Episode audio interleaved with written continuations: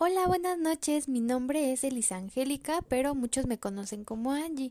Es un gusto para mí estar platicando con ustedes esta noche y vamos a estar abordando cinco temas muy importantes acerca del lenguaje. Me gustaría comenzar diciendo una frase que dijo Alejandro Casona. Hablar poco pero mal ya es mucho hablar. Bueno, pues me gustaría comenzar con los vicios del lenguaje. Estas son formas de construir o de emplear el vocabulario de manera inadecuada. Esto puede ocasionar que a nuestro interlocutor se le dificulte interpretar de manera correcta un mensaje. Esto eh, lo podemos hacer ya sea en la pronunciación o en la dicción como en el vocabulario pues comprende todos los factores que alteran el flujo normal de la comunicación.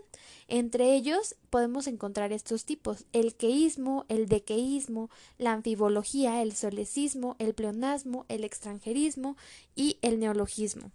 Hace algunos años se hizo viral un video donde podemos eh, ver claramente, o bueno, escuchar en este caso, eh, ejemplos de los vicios del lenguaje. Se los pongo. No, pues lo que pasa es que. Lo que pasa es que, que agarra y que me dice. Dice. Dice, no, dice. ¿Vas a ir? Y pues que agarro y que le digo. Que agarro y que le digo. Le digo. No. Y pues ahí lo tenemos. Ahora, otro punto importante, justamente, es la puntuación. Esta, la puntuación nos sirve para que nosotros expresemos de una manera correcta la fluidez del discurso, marcando las pautas de entonación, así como las pautas de sentido que se establecen a nivel sintáctico, es decir, oracional. Entre ellos podemos encontrar la coma, el punto y coma, el punto, los dos puntos, los puntos suspensivos. Y miren, un ejemplo de la importancia de los signos de puntuación es el siguiente. Vamos a comer niños.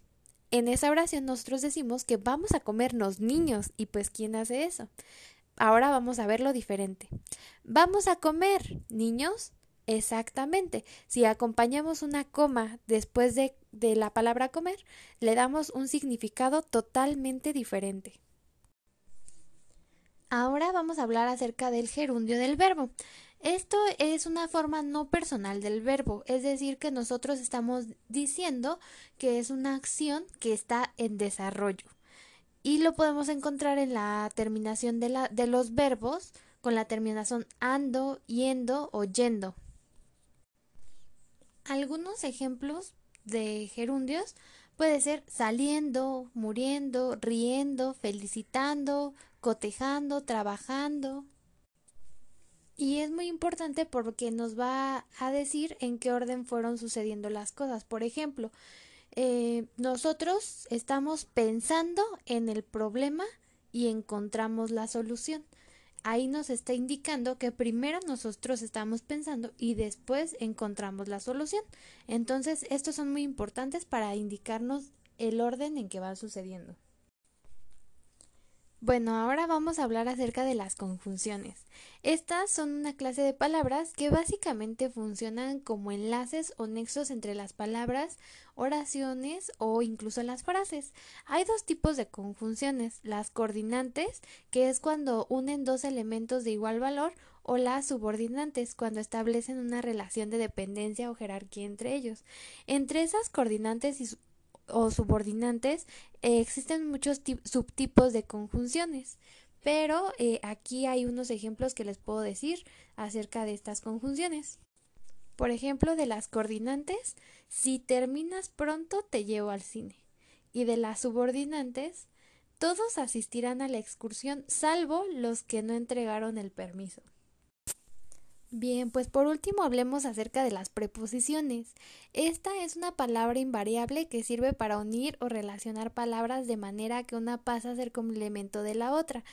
Hay un programa matutino que se llama Venga la Alegría y en el juego sin palabras lo repiten muchísimo las preposiciones que son a, ante, bajo, cabe, con, contra, de, desde, durante, en, entre, hacia, hasta, mediante, para, por, según, sin, so, sobre, tras, versus y vía.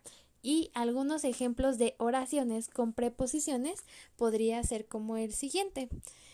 En esta parte de la ciudad se encuentran los restos de un antiguo barrio chino. Como ven, sin la preposición de no estaría conclusa la frase y no sabríamos de qué se encuentran restos. Como pueden notar, pues hay muchísimas cosas que utilizamos todos los días en nuestras conversaciones.